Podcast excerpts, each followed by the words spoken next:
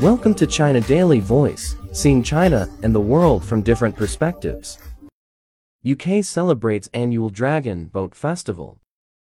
The moment the starting signal rang out at Salford Quays in Greater Manchester on Saturday, three dragon boats swiftly surged forward, with paddlers unleashing powerful strokes in sync with the pulsating beat set by drummers at the front of the boats. As the boats drew closer to the finish line, the cheers, drumbeats, and paddle splashes grew louder, echoing through the refreshing summer air. Up to 40 amateur teams of students, companies, and local social entities like Manchester Museum competed in the race, which was part of this year's UK Chinese Dragon Boat Festival, an event that has gained popularity in the country and across Europe. As the ninth edition, this year's event spans two days with an amateur race on the first day and a contest of professional teams on Sunday. It's lovely to have all these different generations, different people, different communities and organizations coming together. It was fantastic that they were doing it while also learning about other cultures, Esme Ward, director of Manchester Museum, told Xinhua after the race.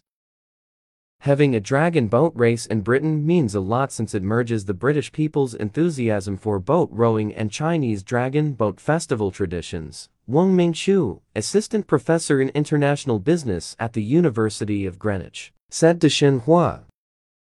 Dragon boats are typically decorated with Chinese dragon heads at the front of the boats and tails at the back. There are usually 8 to 20 paddlers sitting in pairs on a boat, along with a steersperson navigating the boat near the dragon tail and a drummer beating the rhythm against the head.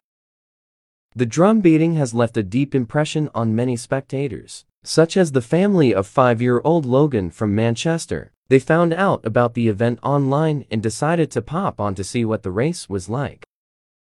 It definitely seemed a lot more coordinated, a lot more intense with the drum beats, said Tracy, Logan's mother. Cameron Maxwell, a novice paddler with the Freshfields Bruckhaus Deringer team, told Xinhua that teamwork was a key element in the race that showcases the spirit of the sport.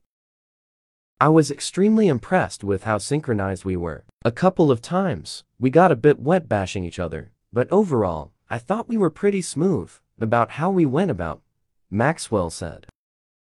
Originating in China thousands of years ago, Dragon Boat Race is one of many traditions in celebration of the Dragon Boat Festival, which commemorates the Chinese patriotic poet Qu Yuan about 340 to 78 BC on the fifth day of the fifth lunar month of the Chinese calendar.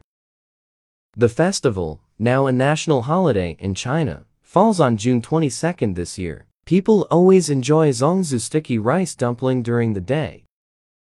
In the weekend's event here, Local guests can also have a bite of zongzi along with other traditional Chinese cuisines at some booths set up on site.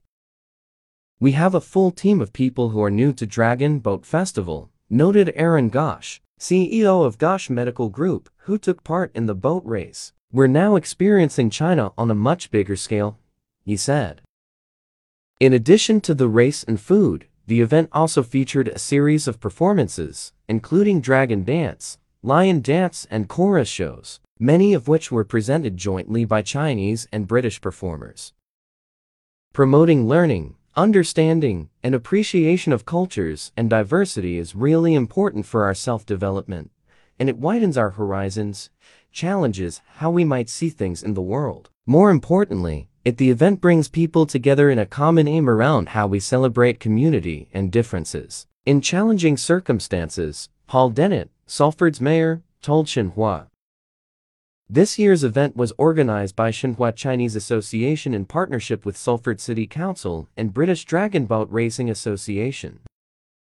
By attracting more people to participate in the event, we hope we can benefit the exchanges between Chinese and British cultures and thus contribute to building a society that values and embraces cultural diversity, Young Hun Shin, chairman of Xinhua Chinese Association, said.